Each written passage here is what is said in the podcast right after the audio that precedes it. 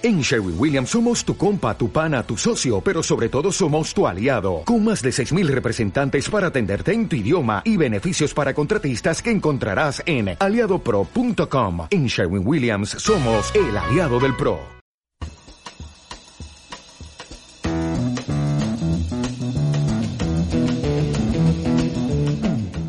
¿Qué tal amigas? ¿Qué tal amigos? ¿Cómo están? Sean bienvenidos a una nueva edición del podcast Historizando Hoy día vamos a plantear un tema, creo yo, un poquito más relajado, un poquito más, eh, a lo mejor no con tanto afán de, tratar una historia dura, una historia academicista o una historia eh, relacionada mucho con los temas sociales, con los temas sociológicos, valga la redundancia, o con temas vinculados a lo mejor a un análisis o filosofía incluso dentro de la historia sino que hoy día vamos a plantear un tema puntualmente que tiene que ver con las artes y principalmente con el cine, ¿ya? Y para eso eh, me van a acompañar el día de hoy dos amigos de toda la vida que nos conocimos en nuestra etapa universitaria, que prácticamente hicimos la carrera juntos y que yo a estas dos personas eh, tengo absolutamente una fuerte admiración porque una de las cosas que manejan pero ampliamente es el tema de lo que es el séptimo arte, el cine, y cómo también se puede aprender historia o acontecimientos históricos con películas, con, eh, con el séptimo arte, vuelvo a, mencionar el tema. ¿Ya? Y para eso entonces he invitado a los señores Felipe Vargas Saavedra y a quien ya es un panelista casi habitual del programa, el señor Hugo Villegas Valencia. Señores, ¿cómo están? Parto contigo, Felipe, ¿cómo estáis? Hola, muy buenas noches. Sí, bien, aquí muy agradecido de la invitación que tú nos has hecho para poder conversar un tema que en realidad me gusta mucho y también poder ser un aporte a, a, tu, tu, programa que semanalmente o, eh, tú llevas a cabo. Muchas gracias, Felipe, por, por, aceptar la invitación porque dentro de todo tú eres una persona que estás ya y, y aún así eh, aceptaste eh, grabar con nosotros, así que encantado de tenerte acá en nuestro programa, en nuestro podcast, ¿ya? Y al mismo tiempo, a nuestro amigo de siempre, Huguito, ¿cómo está? Hugo Villegas. Hola, buenas noches, muchas gracias Ian, gracias por invitarme. Eh, vamos a repasar un poco de cultura ¿Mm? fílmica para la historia.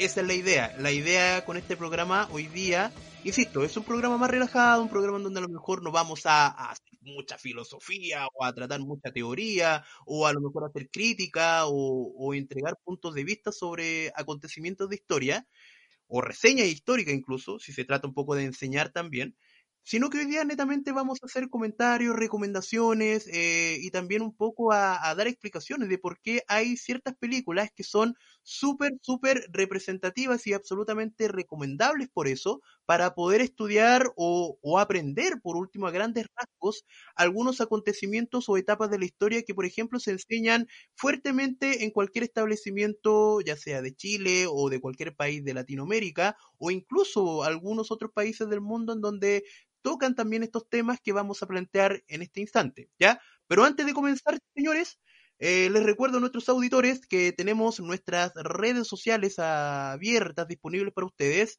Estamos en Twitter, nos pueden seguir allí como arroba sandohistory. Estamos en Instagram también con nuestro perfil de Historizando2, todo junto, ¿ya? Y finalmente estamos en Facebook como Historizando Podcast, ¿ya?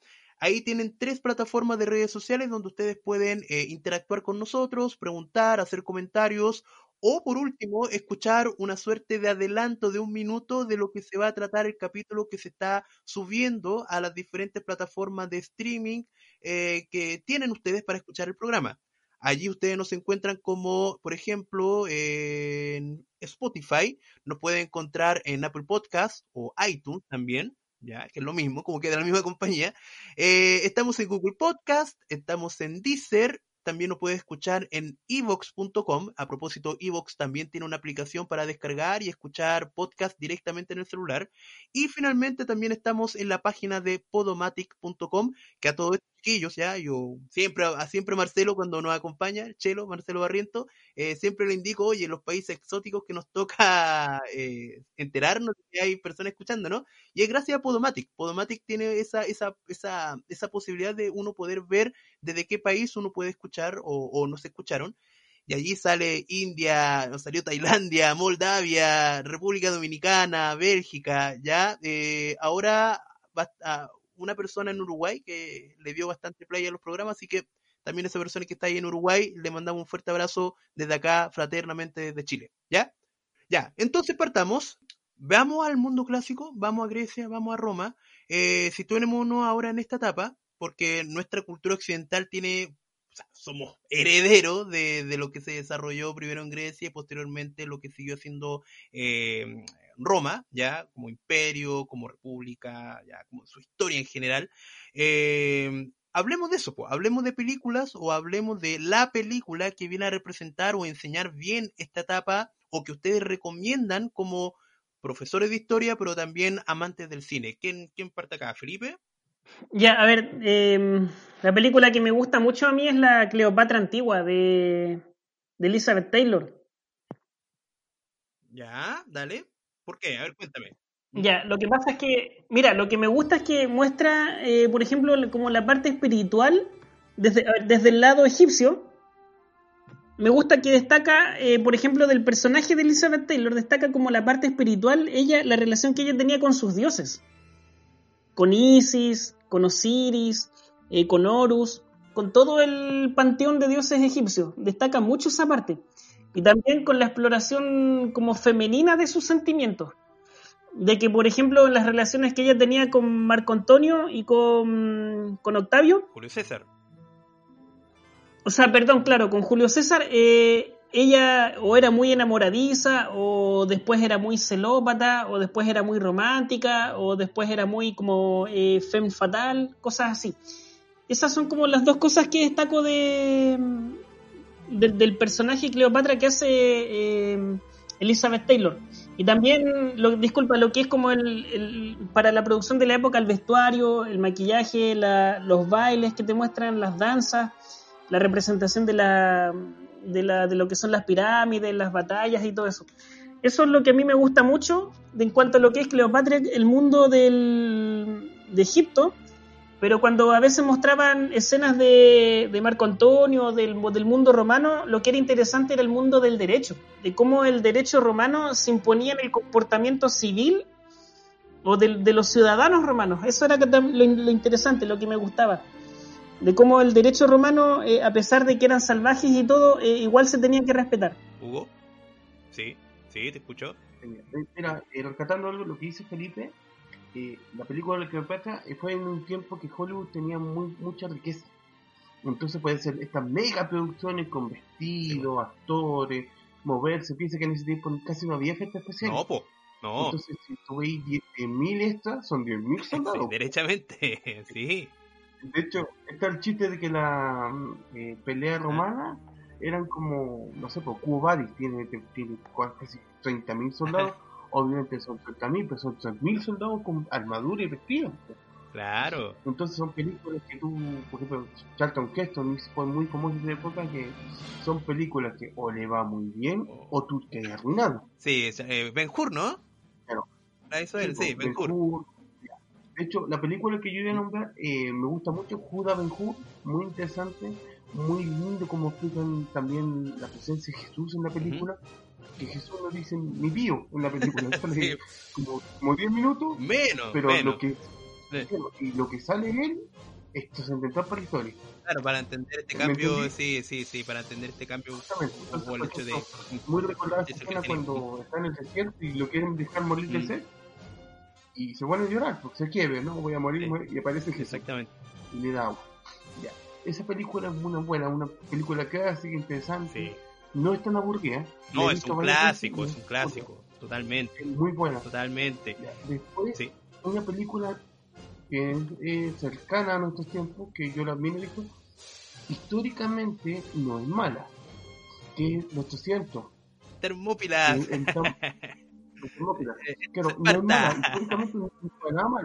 Tiene mucha fantasía porque el autor es un autor de cómic y se quiso dar su libertad. Sí, por supuesto. había, que vender, obvio. claro. Pero históricamente no puedo decir que es mala película. No, de hecho, no, no, no.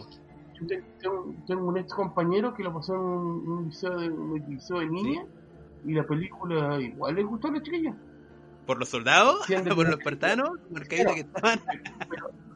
le gustó el físico de soldado, pero es una película 100% masculina. De hecho, la, la única mujer de la película sale como 10 minutos. Por si acaso, ah, para los que para los que les gusta Juego de Tronos, pues ahí tenía, ¿cómo se llama? Cersei Lannister, Ah, Lena Headey. Bueno que ha hecho varios. Sarah Connor, terminó. No, y lo interesante es que el actor, que es Leonidas, que nunca fue un actor de primera línea, o sea, siempre tiene alguna ese película, Gerson Butler, ¿cómo se llama? Sí, que es Jared Butler, y, pero se el papel en la película. Totalmente, totalmente. Felipe, ¿tú qué la- Sí, Felipe, ¿qué tú de la película 300? Porque, como que claro, hablamos de dos películas que, a ver, son de la época dorada de Hollywood, ya, y que tienen, una tiene un componente así por decirlo, romanticista, mitológica de la figura de Cleopatra con los generales romanos, pero que también tú le das ese enfoque histórico bastante potente que tiene que ver con el tema del derecho romano. Muy buen ejemplo. No, y, y- Hugo menciona una película que tiene un fuerte componente religioso, que en una época determinada para el cine hollywoodense era oro y plata, hacer películas que sean de corte religioso, donde utilicen a la figura de Jesús y el cristianismo como eje central de esta película. Pero, y aquí nos vamos a un tema de 300, que, que es una película eh, que tiene, como, como decíamos, un fuerte componente marquetero, por decirlo así, cargado con efectos tipo cómics, pero que tiene una enseñanza histórica bien potente de entender a la sociedad espartana, de entender el por qué tenían que defender ese sector eh, de las termópilas, ahí está la batalla de las termópilas, ¿ya? Eh, pero tú, tú, tu visión sobre esta película, para, para hacerla completa, dale. Mira, lo que pasa es que Hollywood siempre cuando trata, eh, trata de representar al mundo antiguo, lo hace como antes del Imperio Romano y después del Imperio Romano. Como dándote a entender de que, eh, de hecho, si tú ves como las secuencias de las batallas, la- la- eh, cuando no existe el Imperio Romano, son como que todas fueran salvajes, como que todos ocupan armas, lanzas, escudos, y como que las guerras, las guerras son más pasionales son como de conflictos de no, no son conflictos políticos, son como conflictos personales. Ya, en cambio cuando Hollywood después trata las películas de cuando ya entra el Imperio Romano son como conflictos diplomáticos, eh, es como que entra el derecho, son conflictos políticos en el que hay embajadores, en el que tú puedes negociar, en el que se negocia una rendición, ¿me entiendes tú, no? Sí, Ya, es un poco. eh, Hollywood siempre hace esa diferencia cuando entra el Imperio Romano. Como que los salvajes, eh, igual a- están las guerras, pero es como que no, como que ahora existe la civilización, el derecho, la cultura. ¿Me entiendes tú? Eh, Hollywood siempre hace eso. Eh, entonces, ¿qué pasa? Que, por ejemplo, en la película Cleopatra te muestra esos dos mundos, pues como el de la, el por Egipto como el, como que si fuera salvaje y el Imperio Romano como civilizatorio. En la película, eh, en cambio, en la, en la 300 te muestra como que, eh, como que, como que todo fuera salvaje, como me entiendes tú, ¿no? Y es como que lo que existe a través de orden y civilización es a través de las costumbres o de la fuerza, ¿entiendes tú, no? A través, por ejemplo, en el caso de los espartanos se da como a través de la fuerza, del, como del honor, y, en el caso de los persas es a través del lujo. ¿Me entiendes? Entonces, pero no existe algo así como una diplomacia, como un derecho público, por así decirlo, como que no existen los abogados. Como que con el Imperio Romano es como que las guerras fueran a través de un staff de abogados, una cosa así. Sí, pero, pero ojo Felipe, ojo Felipe que en ciertas partes de esa película se muestra una fuerte diplomacia, eh, o a lo mejor no es diplomacia, pero sí se, puede- sí se muestra un diálogo eh, entre Leonidas, el protagonista, Eh, pero disculpa, si tú te fijas, es como que la, la negociación se lleva a cabo en términos de que, como eh, si tú no te rindes, arraso con todo. Pero hay, pero a ver, pero a, a- a eso voy yo con el tema del En hablar, cambio, con el Imperio Romano, con el, con el ¿Mm? tema del- del disculpa, con el Imperio Romano tú podías convivir en paz, tú podías como... Te coloco un ejemplo, por ejemplo, Contexto, entre Felipe, Esparta es un y... contexto. Estamos, estamos hablando ¿Mm? de un contexto en donde estaba hablan- avanzando un imperio, arrasando con todo, y obviamente que la sociedad griega se tiene que unir porque saben que si no lo hacen van a ser arrasados, van a ser terminar siendo esclavos de, de invasores, de bárbaros en este caso. ejemplo. No, pero... Sí, sí, pero lo que pasa es que, por ejemplo, mira, te coloco el siguiente ejemplo, no, no, no de la película Gladiador, sí, porque, porque te, te llevo a Asterix y Obelix. Asterix y Obelix porque, por ejemplo, los galos, Asterix era galo, y de repente los galos negociaban con los romanos y es como que llegaban a acuerdos, como que hacían treguas, a eso me refiero, Ya. hacían treguas. Claro. Pero, pero disculpa, eh, dentro de ese mismo contexto hay que entender una cosa.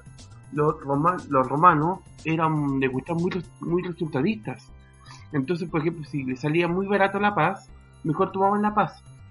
Pero el tema que te plantea 300, que es distinto, es que Jerjes llegó y le presentó el, su emisario, quiero tierra y agua. O sea, ríndanse.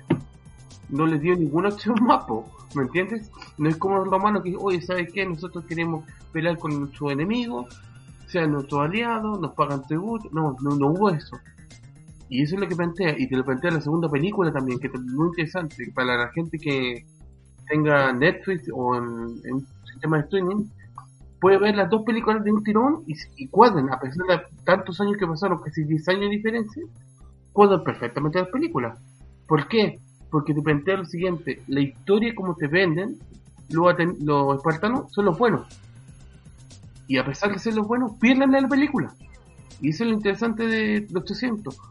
No importa cuánto luchan, van a perder igual pero sí te muestran lo que es el espartano, en el fondo, que en el fondo es lo que, lo que uno trata también de enseñar, o sea, cómo, cómo eran las polis griegas y cómo eran también las sociedades dentro de cada polis, y ahí, bueno, en la misma película 300 se ve esta suerte de discrepancia y no sé si la palabra es odio, pero sí se ve esta fuerte desacuerdo entre lo que es un ateniense y un espartano. Claro. Disculpa, ¿han visto la película El Príncipe de Persia? Eh, sí, también la vi. Ya, en el príncipe de Persia te muestran un poco lo que era, eh, porque el imperio persa siempre está como muy minimizado, pero el imperio persa era el imperio persa. Pero, entiende una cosa, el imperio persa lo minimizan por cómo cayó el imperio persa, o cómo se fundó, acuérdate que estaban los medos y después los persas. Entonces imperio persa es como una reconstrucción de un segundo imperio. Del segundo imperio babilónico. Entonces, ¿qué pasa? ese es como la piedra en el zapato que tienen ellos. Porque no es como los romanos, que los romanos, ah, pero son como los griegos, pero enchulados. No, pues los romanos hicieron todo de cero. Todo de cero. Y tuvieron guerras para tener el control de Italia, guerras por el Mediterráneo, guerras por toda Europa, y los romanos pelearon casi con 100 pueblos, y les ganaron a todos. Eso no, no, sí, yo no, o sea, yo no estoy comparando el imperio persa con el imperio romano. Lo que estoy diciendo es que... Eh, la política es muy distinto porque de hecho los, los romanos tenían la idea de que o lo ganaban con política o por la fuerza. Mientras que los, persas te lo, te lo más de como un sistema que era más como corrupto, por decirlo así. Claro, mira, lo que pasa es que, a ver, si retrocedemos un poco, si tomamos el primer gran imperio de la historia fue Egipto. Y después el segundo gran imperio de la, de, la historia eh, fue eh, Asiria. Es que, Ya, disculpa, y Asiria, disculpa, ¿cuál es la diferencia de, Egipto con Asiria? ¿Qué, qué hace que, que, Asiria, Asiria era el primer gran imperio eh, colonizador de la historia? El, el, primer estado policial. Ese, ese, ese es como, esa es un poco la diferencia de que Asiria es como el primer estado que se expande a otros pueblos y es colonialista en el sentido de que donde llega no necesariamente arrasa con los enemigos, sino que a veces deja, deja comunidades de asirios y empieza como a trasladar la, disculpa, a trasladar la población de un lado a otro, mientras que Egipto no era colonialista. Entonces, después esa política de colonialismo la sigue Babilonia y cuando los invade desde afuera Persia, como que Persia eh, como que retoma todo lo de Mesopotamia, como que todo todo lo antiguo de Mesopotamia y ese es el gran imperio persa. Eh, yo discrepo en la idea de que fue primero Egipto, fue primero Asiria, fueron los Mesopotamia fue el primer imperio, después fue Egipto. Y de hecho fue una, fue una consecuencia de que Egipto fuera el segundo imperio, fue porque ellos tuvieron muchos problemas limítrofes con ellos. O sea, las guerras que lo beneficiaron, porque a diferencia, Egipto nunca se expandió tanto. O sea, Egipto es el Nilo, entonces, como era un imperio pequeño, se expandieron, pero nunca tanto, nunca tuvieron tan lejos los, su área de, registro, su, su conexión militar, ¿me entiendes? Mientras que el Mesopotamia era un tremendo imperio. ¿Qué pasó? Vinculado con un, que eran muchos pueblos entre sí, ¿eh? No era como un pueblo que dominase. Claro, también, pues, al ser muchos, claro, al ser muchos, de hecho, me parece que en los 300 te muestran escena que como son como un millón de soldados y son como mil generales. Y cada vez que falla un general lo mandaba a cortar la cabeza jefe. Claro, para, explicar lo mismo. Al final, lo que se- plantea la película, que es bastante interesante, es que lo, cuando están siendo invadidos los griegos y los griegos que no se tienen mal entre ellos, agarran como una conciencia, oye, ¿sabes qué? Ellos son griegos también, también van a perder si pierden la guerra. Y eso es lo interesante, muy buena película. Sí. Sí, como que fue un, fue, un- sentimiento de, insisto, de unificación nacional, independiente de que ellos tenían súper claro de que una polis era una sociedad, era una regla, era una política, entre todos distintos. Po- No sé si como una suerte de ejemplo inicial de lo que era el futuro federalismo, ya o el Estado federal, pero, pero te muestra eso, te muestra lo que tú bien dices, pues, o sea, el tema de, oye viejo, no nos unimos, nos van a arrasar y vamos a desaparecer o vamos a terminar siendo esclavos de, de invasores.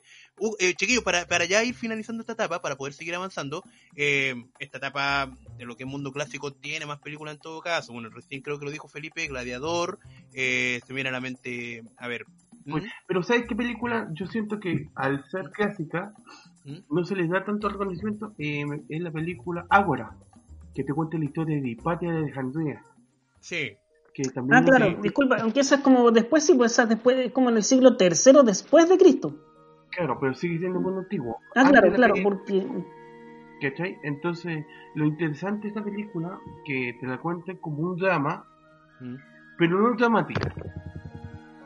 ¿Por qué? sí Porque, no, no, no una historia de amor ni cosas así, claro, para nada. no, no, justamente, y en eso es el tema, porque el- ella es una mujer, por decir así, que ahora esta película saliera sería un exitazo. Porque toda esa corriente moderna de como el empoderamiento femenino y todo eso, claro, pero eh, fue una película adelantada a su tiempo. Y quizás lo interesante es que plantea cosas muy interesantes. Por ejemplo, están los registros que Hipatia era una gran profesora de ciencia en la Universidad de Alejandría. Ya. Pero nadie tiene registro de los cuadernos de ella, las cosas de ella. Destruido, Entonces nadie decir, oye, era una gran científica, ya, pero ¿en base a qué? Era una gran matemática, ya, pero ¿en base a qué? Porque quemaron todo eso. Y lo quemaron los mismos cristianos. ¿sí? No, no fueron lo los te- no fueron los bárbaros, no fueron los musulmanes, porque también está el tema de que los musulmanes son muy intolerantes y todo, pero no fueron ellos, pues, fueron los cristianos. Entonces es una película que si alguien tuviese el tiempo, eh, me parece que actúa Rachel Weisz, y creo que le nominaron a un gran premio como un Oscar o un, un BAFTA, eh, verla, verla, una película difícil. Sí, no, es una película muy buena también. Creo que los, los tres lo vimos una vez en un taller de universidad que tuvimos. Claro. sí, eh, de resiliencia, creo de resiliencia, ¿no, Felipe? sí, claro, Sí. o de fuerza Ya, de y- voluntad, algo así era. Fuerza de voluntad, exactamente. Cómo, cómo una persona podía seguir sosteniéndose y seguir siendo, eh, teniendo esas convicciones con sus pensamientos y su pensamiento científico, su pensamiento que uno podría, podríamos decir en una etapa en donde el cristianismo, no sé, como que ya estaba agarrando un fuerte componente político que, que claro, que empezó a desligarse un poco del mensaje de fraternidad, de amor al prójimo y, y de, de evangelización eh, Cuento corto, moral. cuento Sí, corto, los cristianos son los malos. Totalmente. Claro, que, O sea, para, para imagen, para imagen nuestra, con mentalidad del siglo XXI, claro, aquí se ve mar- marcadamente los buenos son los paganos y los malos son los cristianos.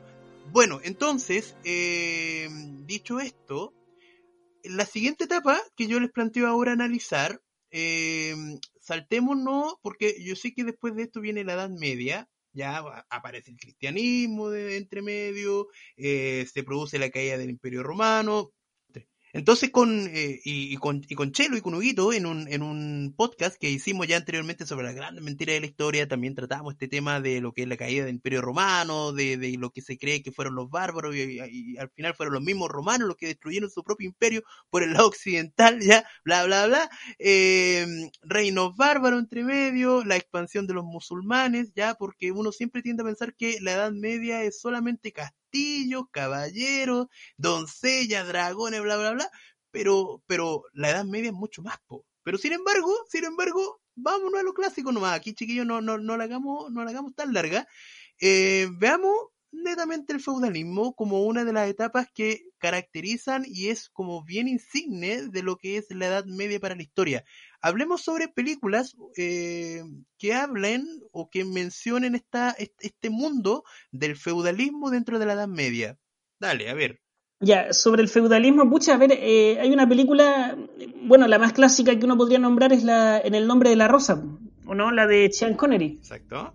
Que ahí, que ahí te muestra el poder de la iglesia, te muestra cómo la iglesia influía en, en la gente, en la población, lo que era el sacerdocio, la Biblia y todo eso. Sí, sí. El nombre de la rosa es una película que yo me acuerdo que eh, la vi en un contexto de entender lo violenta que era la Edad Media y lo violento que era la sociedad feudal. Sí, Felipe, por ejemplo, porque no sé tú qué piensas al respecto sobre este tema de entender la Edad Media, entender el perdón, entender el feudalismo a través de la película que tú mencionas, con esto que yo te digo, o sea, que yo te lo añado sobre el tema, por ejemplo, de la época violenta de la Media. Claro, lo que pasa es que tú sabes que la gente, como mencionaba Lugo, vivía en los castillos, como que no salía, eh, tenía su agricultura subsistencia también. Eh, la gente era católica, eh, era pobre por lo mismo, como que no surgía. Por, por todo por el poder de la iglesia, porque fue en el fondo lo único que sobrevivió del antiguo imperio romano. Entonces, eh, donde la gente tenía mucha esperanza ontológica y escatológica basada en lo que decía como el pastor del, digo, perdón, el sacerdote O del sea, en el, pueblo. en el fondo, en fondo, si tú quieres entender cómo es el tremendo poder que tiene la Iglesia Católica en la sociedad feudal de la época, es una película absolutamente recomendable. O sea, Claro. No, pero sí, Hugo, fíjate lo siguiente, la trama te plantea algo interesante también, porque hay un asesinato en un mo- monasterio. Ya, pues. Entonces, ¿quién va a investigar esto? Son los mismos sacerdotes, pues. Entonces, al ser los mismos sacerdotes, no hay ninguna investigación civil, por decirlo así. Entonces, eh, tiene un montón de ligaduras y ataduras de que te plantean de que los mismos sacerdotes tienen que vigilarse entre ellos porque no, no hay nadie que esté por encima. Entonces, mira, es- me, me- me da a entender, Hugo, sí, disculpa, me da a entender en el fondo que en esta etapa, Edad Media, los letrados, los ilustrados, los que tienen inteligencia, conocimiento, eh, capacidad de deducción y de investigación, va a ser el clero. ¿Ya? Y dentro del clero existen diferentes ramas, ya en diferentes eh, congregaciones, diferentes eh, órdenes, por decirlo así, algunos órdenes más, más dedicadas a la guerra, otros órdenes dedicadas más que el tema de, la, de, los, mendicantes, del tema de, de la austeridad, de lo, de lo espiritual, y otro que va relacionado con el tema del desarrollo del intelecto, en dentro de una etapa en donde no existía, como tú bien dices, eh, una suerte de ley eh, independiente de las figuras que gobiernan admini- administrativamente, sino que todo dependía, puede ser en este caso, del señor feudal que lo administra todo, ya había un poder absoluto por parte de él en ese sentido, y tú das con el clavo lo que mencionas, pues, o sea, el tema de eh, cómo se tiene que hacer investigaciones policiales, investigativas, lo tiene que hacer en este caso el clero. Hugo. Mira, en este, en este caso, eh, me gustaría nombrar más que película, una serie, que es la serie, eh, son dos, dos series en realidad. Una es Vikingos, que es eh, hecho con Paris History, que es muy muy buena, te explica toda la, la toma de Ragnar Lothbrok, el primer rey vikingo que llegó a Inglaterra. Y después la siguiente es The Last Kingdom, que te cuenta cuando ya los, los vikingos ya están en Inglaterra y se mezclaron con los locales. Entonces te plantea la Edad Media en base a los vikingos, que no es un punto de vista errado. Porque siempre tú decir, no, los vikingos, los que vinieron a saquear, todo, pero fueron mucho más que eso, ¿me entiendes? Entonces como que es una reivindicación a esa cultura, que sobre todo en los últimos años ha tenido mucha más importancia porque eh, en este momento eh, económicamente son los únicos países de Europa que están en pie. ¿me entiendes? Entonces es interesante porque claro, son cosas que no hace cuando yo me acuerdo cuando vi en el colegio estos vikingos fue como una clase y ya listo pero su historia es mucho más rica y tú no podés comprender el panorama europeo sin ellos. O sea, a ver, para, para, para entender lo que dijeron ustedes dos ahora. Eh, si uno quiere entender cómo es que el continente europeo entra en esta fase llamada feudalismo, ya eh, es recomendable quizás más que una película que vean la serie Vikingos para ir entendiendo este, este tema de cómo la gente fue finalmente resguardándose en los castillos, por ejemplo, o en los dominios feudales de los grandes señores feudales, Claro. ya a, a cambio de la, la típica protección, tierra por trabajo, vasallo, señor feudal, la relación de el contrato de vasallaje que se genera acá también, eh, no es mala idea, no, no me parece mala idea ir viendo como la serie Vikingo en cierta manera, sí, sí se da bajo esta lógica. Eh, y después, eh, un poco por lo que decía Felipe sobre entender lo que es el mundo medieval, lo que es el pensamiento, la doctrina, la cosmovisión que tenían las personas que vivían en la Edad Media y todos los todas las creencias y todos los mitos, eh, todos estos pensamientos que tenían sobre el concepto del cielo y el infierno, del demonio Satanás, que ya aparece aquí con esta figura de los cuernitos, bla, bla, eh, Mira, eh, también hay algo interesante que lo podemos plantear como un, tema recurrente, es que hay como cosas de la media que siempre ha estado muy explotadas, como dice Felipe, el rey Arturo. Ya, la figura del rey Arturo, el caballero y todo, y te lo muestran hecho un sinfín de películas, diferentes matices. Pero hay temas que son como, ya, se hizo una película y quedó ahí, porque, por ejemplo, el mío sí, mío sí campeador, ¿me entiendes? Que también es una superproducción, se hizo en los 50, Charlton Heston, todo, y después pasaron cuánto, 40 años, y hizo una versión bonito y después ahora está saliendo una serie nueva en Amazon de lo mismo, mismo tema. Muy buena idea porque la historia es gigantesca. Y, no queda súper claro que te encanta la serie. no, y, pero no, no, veo ni un capítulo, pero me refiero a que contar cómo fue la reconquista de España contra los musulmanes, tú ahí tenés 100 años de historia, ¿me entiendes? Entonces es interesante. También podemos ver el, el tema de la caída del, Imperio Romano, el, perdón, el ascenso del Imperio Turco me parece que se llama, que es, y te cuento la historia de la caída de Constantinopla, también es bastante interesante, está en Netflix, eh, te cuento cómo los turcos se tomaron el imperio, en este caso Bizancio. Oye, espérate, eh, eh, ¿no hay una película acá del pelado este que sale en Chelsade? ¿O no? La, la, la, teleserie este que fue un éxito acá en Chile. Las mil y una noches. Ah, sí, eh, el sultán. sí.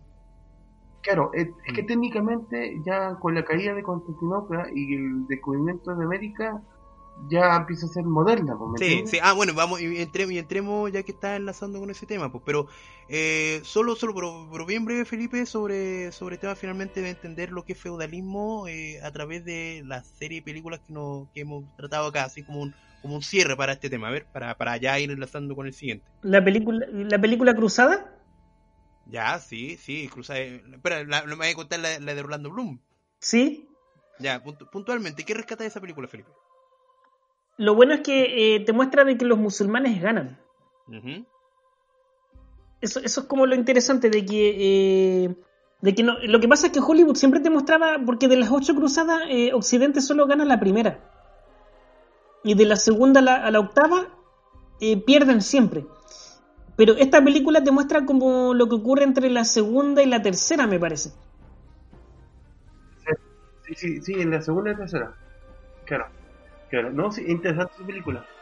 Pero el punto, el punto acá, disculpen, disculpen que sea enfático, el punto acá es tratar de indicar o enseñar por qué hay que ver la película, o sea, no solamente porque Felipe dice ya porque ganaron musulmanes, pero pero nos estamos olvidando de algo súper importante, pues chiquillos, ¿qué son las cruzadas? Ah, bueno, ya. ¿por qué, ¿Por qué es recomendable ver la película en ese sentido?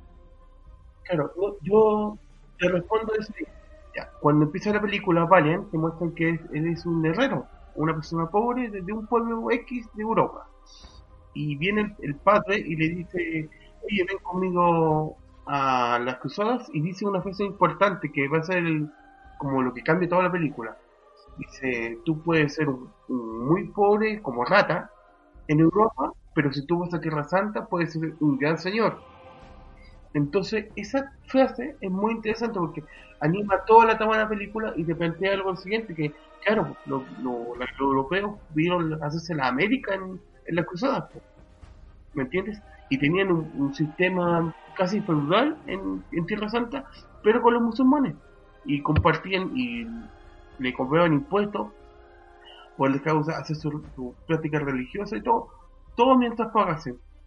Entonces era una fuerte ingreso extra bajo el contexto de que una cruzada es un conflicto que se genera por un punto religioso en donde, en donde los cristianos pretendían en cierta forma recuperar la tierra santa que en donde, donde estuvo Jesús ya figura cristiana principal preponderante y en ese momento ya estaba siendo ocupada por la expansión musulmana y también, ah, no, sé, no, bueno, tengo entendido que presencia judía había muy poca porque empezó esta suerte de la diáspora, pero, pero tiene que ver con eso, con, con un conflicto que, que tiene un, una matiz o raíz inicial por lo religioso entre los musulmanes contra los cristianos y en donde, claro, de ahí viene el resto de la película que menciona Hugo con este tema económico, con este tema aspiracional, etcétera. Hugo, dime. Claro, y lo interesante de esa película es que en un momento, mm, me parece como por la mitad, sale Reinaldo de Chatillon, que era un caballero templario, y que salen colgando templarios, colgando, sí, oye, ¿por qué los, los cuelgan? No, porque mataron musulmanes. Pero se supone que ellos vinieron a eso. Claro, el Papa dice que maten musulmanes, pero las autoridades cristianas de Tierra Santa ¿Mm? ven eso como un crimen. Entonces tú ves que hay muchos matices de, de, gente en la Tierra Santa. de hecho, solamente con cortar los uniformes, los azules que son los defensores del templo, los negros que son los hospitalarios, los blancos con rojos que son los templarios, solamente escuchar, eh, viendo su traje de caballería, tú puedes ver la diferencia que hay entre las visiones cristianas. Totalmente. Solamente entre los cristianos. Lo que yo decía hace un rato, o sea, como este tema del cristianismo no es solamente cuando yo te lo mencionaba con el tema de la película, que dentro de lo que es el clero, tú te vas a encontrar con gente que va al tema de lo letrado, lo intelectual, otra gente que va al tema más espiritual, otra gente que va al tema de lo que son las armas, la guerra y la defensa de la fe. Claro, no, sí, es un tema muy interesante. Sí. Eh, debería verse, y aparte, lo bueno de esa película es que no es tan larga y tiene acción. No, para nada.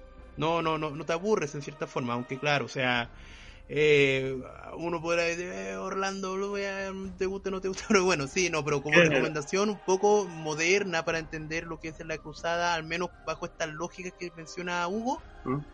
Claro. Si, si yo la tuviese que recomendar, también lo haría, totalmente. Chiquillo, veamos eh, este tema también que es súper interesante para nuestra realidad latinoamericana, pues este, este choque entre lo que es el mundo, eh, por decirlo así, europeo o la cultura europea, cuando entra en contacto ya en forma mucho más eh, permanente con la cultura americana precolombina, empieza todo este desarrollo de lo que es la, la historia latinoamericana bajo esta raíz, bajo esta raíz de eh, la era post viaje de Cristóbal Colón y con esta suerte del descubrimiento de América. ¿Qué película podemos ver acá, chiquillos, para entender esta etapa de la historia? Eh, la película de Ridley Scott, ¿no? Creo que la dirige de, de 1992 que se llama 1492. Ya, perfecto. Ya, mira, lo a ver, cuento corto. Lo que pasa es que eh, después de las cruzadas, eh, eh, Occidente se, intenta expandir y no puede, y resulta de que eh, en el año 1453 el imperio, el imperio Constantinopla cae y los turcos otomanos cierran todas las fronteras, cierran todo, cierran todo el Mediterráneo oriental. Entonces lo que buscaba eh, puntualmente Cristóbal Colón era llegar a era llegar a Oriente por Occidente, que era en el fondo dar la vuelta al planeta. Y él, según sus cálculos, de acuerdo a la cartografía de la época, él pensaba que la Tierra medía de ancho eh, 28.000 kilómetros, siendo que en realidad mide 40.000. Pero si tú colocas a América te va a dar los 12.000 y ahora como él no sabía que América no existía, por eso él dijo la Tierra mide 28.000 y podemos dar la vuelta. Entonces eh, él planteó llegar, darse la vuelta llegar a China, a la India, a donde él quisiera llegar a, Oriente, dándose la vuelta, evitando el Mediterráneo. Eso era un poco lo que él pensaba, lo que él proponía. Y él le plantea eso a, distintos reinos de, Europa, pues, al rey Juan, Juan II de Portugal, al de Inglaterra, eh, al de Francia, todos le dicen que no. No, no, no, claro, no, lo pescaron ni, ni en bajada. claro. Y entonces hasta que ya después de igual costó convencerla, la reina, la reina Isabel de Castilla costó convencerla y es como que por poco menos con la venta de, remate de las joyas que ella tenía así en su castillo, como que le dice ya aquí está el financiamiento para que usted y su tripulación viaje a, supuestamente a la India. Siendo que, bueno, el viaje aparte un día eh, de 1492, creo que fue como por agosto, ¿no? Agosto cuando Claro, salió en mayo, en mayo Puerto Palos y en agosto salió en Islas Canarias. para entender, pues para, para entender la lógica, para entender la necesidad y el por qué Cristóbal Colón debía hacer viajes de exploración eh, bajo la lógica, disculpa también, de descubrir nuevas rutas que lleven a, a las Indias por el lado occidental, no por la ruta tradicional que era o por el Mediterráneo que estaba ocupado. Y, ahí está el tema también de las cruzadas, pues chiquillos, o sea, recuperar Tierra Santa de cierta forma era también recuperar el Mediterráneo, pues, o sea, poder cruzar la zona sin el tema de que los musulmanes te impidan el tránsito. Y ahí llevamos al tema de tener que descubrir nuevas rutas, y ahí empezamos con los descubrimientos por el sur de África y también por lo que quería hacer el viaje por el oeste. Y ahí, ahí el resto de la historia ya es más, más que conocida para los que saben cómo fue este tema del descubrimiento de América. Una cosa, hay una cosa que no quedó, que no quedó claro ahí, que fue al finalmente por qué los reyes católicos en este caso aceptan la propuesta de Colón lo que marca la diferencia con los otros reyes que le dijeron tajantemente no. Mira, yo tengo una, una, una idea que fue muy interesante. Eh, Portugal estaba a la cabeza de lo, de del descubrimiento en ese momento, con toda la política que tuvo Portugal de hacer el, como el imperio del mar. Entonces, España la, la reina vio la posibilidad porque era literalmente un viaje barato, no muchos recursos, eran tres barcos. Buena idea. Era como todo o nada. Claro y salió. O sea, tampoco había pensado que iba a encontrar un nuevo continente. Nadie lo pensaba. No, no, no, no tiene que ver también con esta relación que, que, es con el tema de tratar de expandir el evangelio, tratar de expandir el cristianismo. Quizás, quizás, pero eso fue a priori, fue posterior, porque tú nadie pensaba eso. Oye, interesante este tema de como los viajes, pero hay una, algo interesante yo que no lo he planteado eh, que hay muchas películas de este periodo, por ejemplo, clásicos de Disney, Pocahontas, claro. que es un poquito posterior, ¿sí? Pero hay una película que siempre pasaba por alto, que es eh, El Camino hacia el Dorado. No sé si la han visto, una película animada. El, Camino hacia el Dorado es, de Disney, ¿no? Animada. Eh, de Disney, claro. Que son dos españoles que son estafadores en España y se meten a la mano un barco para porque encontraron un mapa que los va a llevar a una ciudad de oro en América. Y técnicamente ellos llegan al imperio azteca y llegan a un lugar bien interesante, bien es una película bastante completa. Para, para, claro, para entender este tema de por qué había gente, porque eso es lo otro también que hay que enseñar a la gente acá, que muchos de los que llegan a esta parte del mundo, en, se dice que eran los hidalgos, ¿no? Que eran españoles empobrecidos que no te, que eran supuestamente eran nobles pero que no tenían recursos en España quedaron en pobreza y venía exactamente ahí está el tema de la fiebre del oro y el tema de, venía buscar oro. sí. Sí y aparte te planteé algo muy interesante de la película que se pasa mucho por alto que era que los aztecas tenían sacrificios de sangre a los dioses o sea mataban gente para darle sangre porque los dioses aztecas no tienen sangre. Oye, pero ahí, ahí, ahí conectáis con la otra película, que es Apocalipto. Apocalipto, sí, Apocalipto también conecta porque el hecho es que, eh, no sé, hay una escena muy interesante en Apocalipto cuando lo llegan pasando por la ciudad, que los campos salen secos, salen como los sin, sin cosecha. Y era un tema que se ha estado estudiando mucho en los últimos años, de que lo que hizo caer al imperio azteca lo que hizo desaparecer a los mayas como cultura, en realidad eh, fue una gran sequía que fue, fueron casi 50 años de sequía. Entonces, por ejemplo, por toda América hay registros de que se han encontrado cuevas, por ejemplo, con 20 niños muertos o con 30 adultos muertos, que eran sacrificios masivos para que hubiera lluvia. ¿Me entiendes? Y como no, no tenía el registro, o ellos tenían registros distintos, que era hecho en piedra, con, con estelas y cosas así. Y literalmente fue de golpe tanto la conquista que se perdió y se destruyó su material.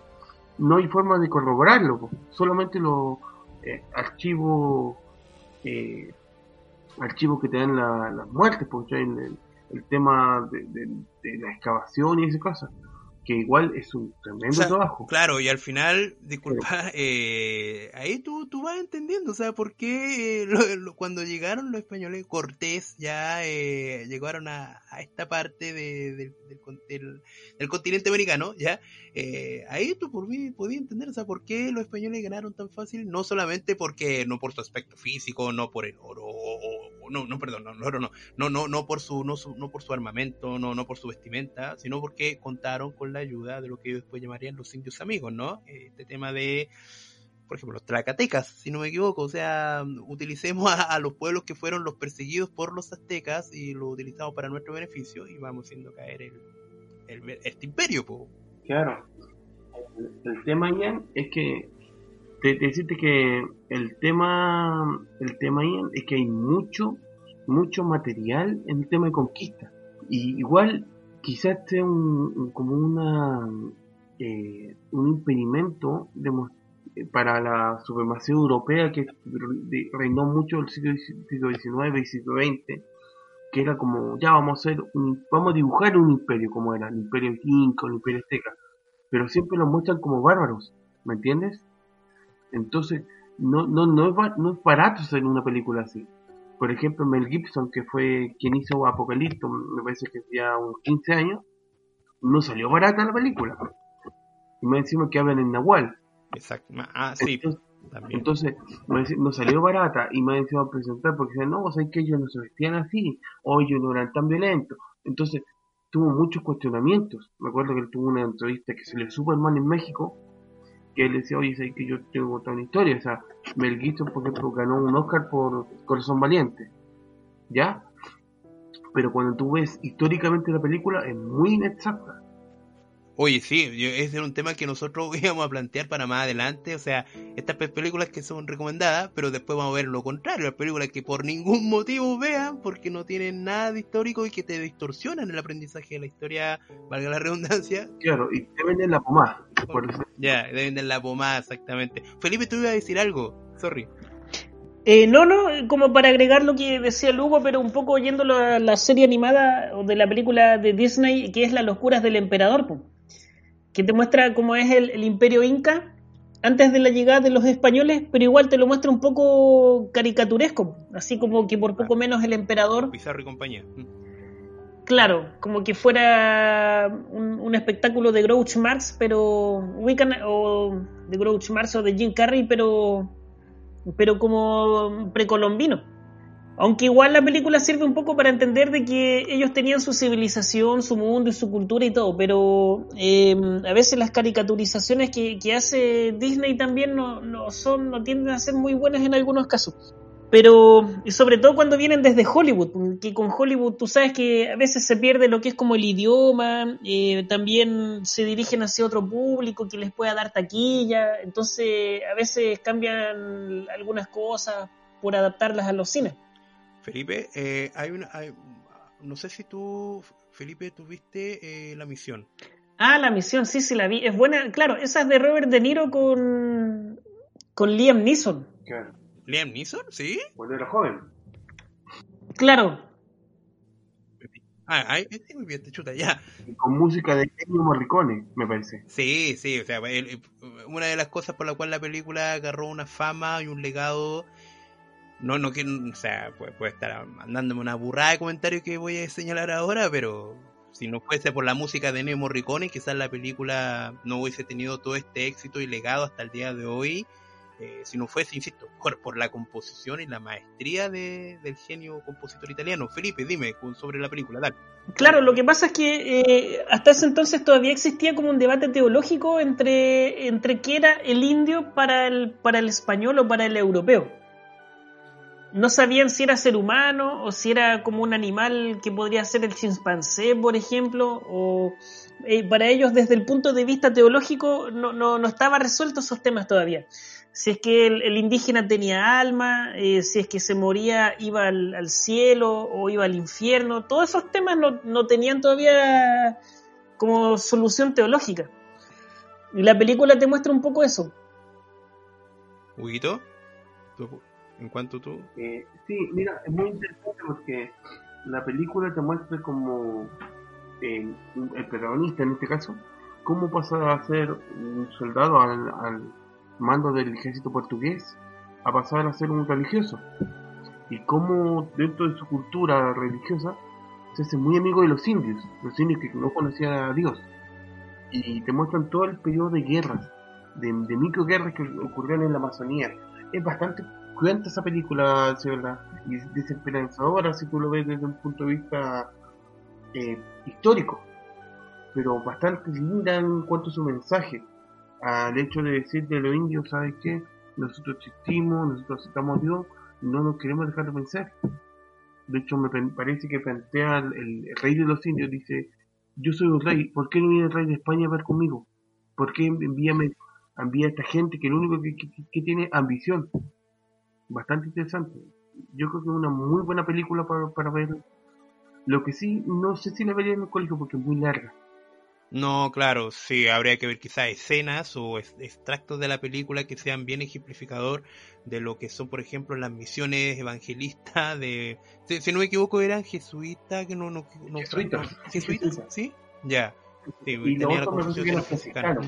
Ahora, disculpa, hay que entender de que los jesuitas también eh, es, es como la, la orden religiosa que aparece en Europa después de la, de la reforma, pues la, es la contrarreforma. Hablar, del- de, hablar de, de jesuitas es hablar de contrarreforma.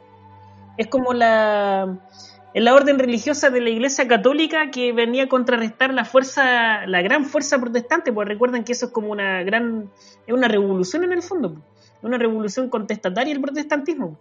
Entonces- perdón, aparte de los jesuitas, el- la orden de Ignacio Loyola también tenía una, una orden militar, un fuerte componente militar.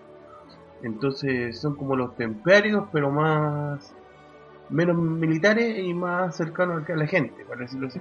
Claro, Es interesante, bien interesante. Eh, otra película, perdón, que di- también discute un poco este periodo, yo siempre lo he pensado bastante eh, como algo bastante interesante. Eh, no, espere, no, me parece que se llama La Conquista de México. Ah, me O sea, pillaste ¿alguien lo vio? No, no, no, no no, no. Ya, pero es que te cuentan la historia de, de Cortés y Salazar. Salazar era el segundo hermano de Cortés. Y no sé si conoces la historia, en un momento Cortés dejó dejó Tenochtitlán, se fue, y como dejó a Salazar a mando, Salazar era un borracho, un mujeriego, ¿me entiendes? Entonces, literalmente siempre se culpa a Hernán Cortés de, to- de todo Un lo- chelo lo- cualquiera, estaba pensando. Saludos, Marcelito. Dale. Pero, pero me refiero que Eh. siempre se culpa, se culpa a Hernán Cortés, pues y Hernán Cortés al contrario, es un hombre bien- bien correcto. Mm. Entonces, te muestra que, que literalmente se lo comió su fama, pues, porque fue Salazar el que me metía las patas. Entonces, es bien interesante porque Eh, te cuentan cosas terribles de la conquista de México, que, bueno, esto es un archivo histórico que cuando llegaron los españoles a la Ciudad de México, tenochtitlanes en este caso, Claro, eh, lo que hicieron mujeres a los españoles. ya. Y ellos, imagínate, seis meses peleando por todos lados, Eh. no iban a decir que no. Entonces, le- Obvio. entonces el guardián del templo le ofreció a la mujer más virgen y más, más hermosa a Salazar. Mm, Y él contento, ah, qué bueno, voy a tener mujer esta noche. y todo. mm. En el momento espera, voy a prepararla. Se la llevó a un lado oscuro, la mató, la desolló, se puso la piel de la mujer muerta para que fuera como un ritual que explicara la, eh, como la rejuvenación, eh, que rejuvenece un cuerpo, Mm, la nueva primavera, ¿me entiendes? Y Salazar no lo tomó muy bien. Y ahí empezó la matanza del templo. Y ahí empezó la, la noche triste. ¿Me entiendes? Entonces, Wow. esa, parte, esa parte está muy bien ejemplificada en, en la caída de México. Sin contar que lo- los mismos mexicanos eran, bueno, los mismos aztecas eran personas muy violentas, pero que lo habían recibido como visitas. Entonces estaban sirviéndole comida, Mm. los llevaron a pasar por los mercados. eh, entonces eran son visitas, culturas, no, pues, al, final, tenían- al final, claro, son culturas, claro, son culturas y son choques, aquello, por eso digo que hay un Justamente, choque culturales. cultural, claro, que, que, que, que lo que es para la civilización europea, esto nada que ver con lo que habían visto, y me imagino que, claro, para la civilización eh, precolombina, americana, eh, muchas costumbres o ritos europeos eran inentendibles para ellos, al final, por eso Claro, los choques, sacrificios humanos, por ejemplo. choques, claro, totalmente. Entonces, Sí, es interesante dale. porque en ese momento la asesora comunicacional de, de, de Cortés, la persona que le ayudaba a entender, era la Malinche, que era una princesa azteca. Mm, Y que en ese momento, como Cortés había viajado de la Ciudad de México, perdón, de Tenochtitlan, hacia la costa, se fue con ella. Entonces le dice a Salazar, oye, te quedé a cargo. Y dejó al, a la persona medio idónea para el cargo. Y claro, bastante interesante. Yo la vi hace un par de años esa película. Me- y me parece que la serie de, de, de History, que te cuenta la caída del Imperio Azteca, también hace ese, ese, ese recordatorio. Perfecto. Huguito, ¿puede, puede repetir el nombre de la película entonces para que no, no se nos La olvide? caída de México. La caída de México. Y O la caída película de tú- Azteca. O la- No ya, la caída acuerdo de. México. te- ya, ¿tienes el nombre del director? Por, por último, para, para que la gente No, no, la verdad no, no me acuerdo. No lo recuerdo. Ya, bueno, entonces ya. eh, pero al menos se llama La Caída de México y, y- y está ubicable en cualquier plataforma tipo YouTube. ¿Sí? Sí, me parece que sí. O en, o en Netflix, esas cosas. Ya, Eh, eh, sí, podría estar ubicado. La caída de los mexicanos me parece que sale. ya. Creo que te pillé, parece, con los datos. Mejor voy a sacar esa weá del programa. Eh, Claro. ya, ya, chiquillo. Eh, yo creo que ya es pertinente dejarlo hasta acá porque ya no estamos, ya estamos como quedaron temas pendientes, pero creo yo que por, por ya razones de tiempo vamos a dejar el, el capítulo hasta acá. No sé si Felipe eh, quieres mencionar, eso sí, un, un cierre, una conclusión del tema o lo dejamos hasta acá también, por, por, por tu parte. No, dejémoslo hasta acá, pues, para... Ya. Dejémoslo como que cerramos la, la Edad Media. Al menos, claro, Edad Media y después este tema de lo que fue los choques de cultura España y eh, latinoamericana. Eh, chicos, miren, les propongo lo siguiente para un futuro sobre esta misma temática de cine e historia, eh, pero tratemos, miren, solamente les voy a proponer Primera y Segunda Guerra Mundial, nada más, Ya. ¿ya? Para que cuando hagamos un próximo capítulo, hagamos un capítulo en base a Primera y Segunda Guerra Mundial, ya que con el profe Alexis Espinosa estamos profundizando fuertemente eh, y caracterizando, reseñando históricamente la Segunda Guerra Mundial. Yo creo que cuando terminemos esa saga, podríamos mencionar películas recomendadas para ver cosas de la Segunda Guerra Mundial con todos los eventos, batallas, sucesos de importancia para entender este conflicto bélico y también de la Primera Guerra Mundial, porque al final es lo que se plantea a veces por... bien. Eh, disculpa. disculpa, eh, es, es lo que a veces plantea Hobsbawm, ya Hobsbawm con este tema del, del largo siglo XX y que al final la Primera y la Segunda Guerra Mundial, no sé, bueno, no me acuerdo si lo dice él o no, pero que tiene que ver incluso con que es una sola gran guerra, que tuvo un paréntesis nomás que fue llamado eh, entre guerras. Huguito, dime. Eh, que, eh, el tema estaba buscando y lo que yo había visto es una, una edición de la serie Cortés. Ya, La serie, es una serie española mexicana ya. que te cuenta la vida de Cortés. ¿Ya? Entonces Ya, no está de aquella en México, es como un capítulo largo de esa serie. Por si la Ya. quieren buscar. Ya, pu. Ya, perfecto. Te pasaste un poquito. Ya, eh, Felipe, palabras finales para el programa. ¿Te, qué, te, te- te gustó? ¿Te- qué- qué- cómo te Sí, sentiste? me ¿Ah? gustó. Me ¿Ya? gustó mucho, la verdad, gracias por la invitación, eh, de haber participado contigo y con el Hugo. Eh, un, un gusto, siempre es igual estar eh, aprendiendo de ustedes dos cosas nuevas, así que eso, pues, muchas gracias por todo. Ya, pues Felipe, muchas gracias, muchas gracias por estar acá presente. Te vamos a invitar para, para la segunda parte, ¿ya? Para, para tratar este tema, Primera y Segunda Guerra Mundial. Huguito, por tu parte, palabras finales. No, lo pasé muy bien, muy interesante. Siempre es un agrado escucharlo, chiquillos. Eh, ojalá a, los- a las personas que lo escuchen también lo pasamos bastante bien con el tema. Y ojalá haya una segunda parte.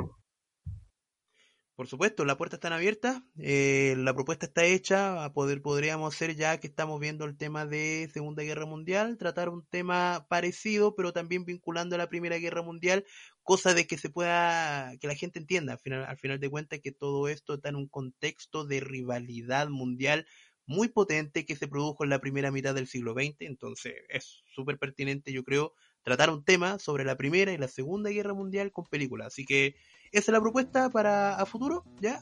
Un abrazo para ustedes dos chiquillos, se pasaron. Muchas gracias por acompañarnos acá en el podcast Historizando. Y recuerden, en Spotify, en iTunes o Apple Podcast, como usted lo quiera llamar, en Google Podcast, estamos en Deezer, en evox.com y podomatic.com, nuestras plataformas para que nos puedan escuchar. Nos puede ubicar en las redes sociales también, como Sando Story en Twitter Historizando 2 en Instagram e Historizando Podcast en Facebook, ¿ya? Así que eso, un abrazo, cuídense, la pandemia sigue ahí latente en cualquier parte del rincón del mundo, ojalá que lleguen las vacunas y no ande pensando que, que tienen microchip esas vacunas ya, así que al menos como un comentario aparte. Cuídense, un abrazo, que estén Chao, bien, un gusto, chao, chao.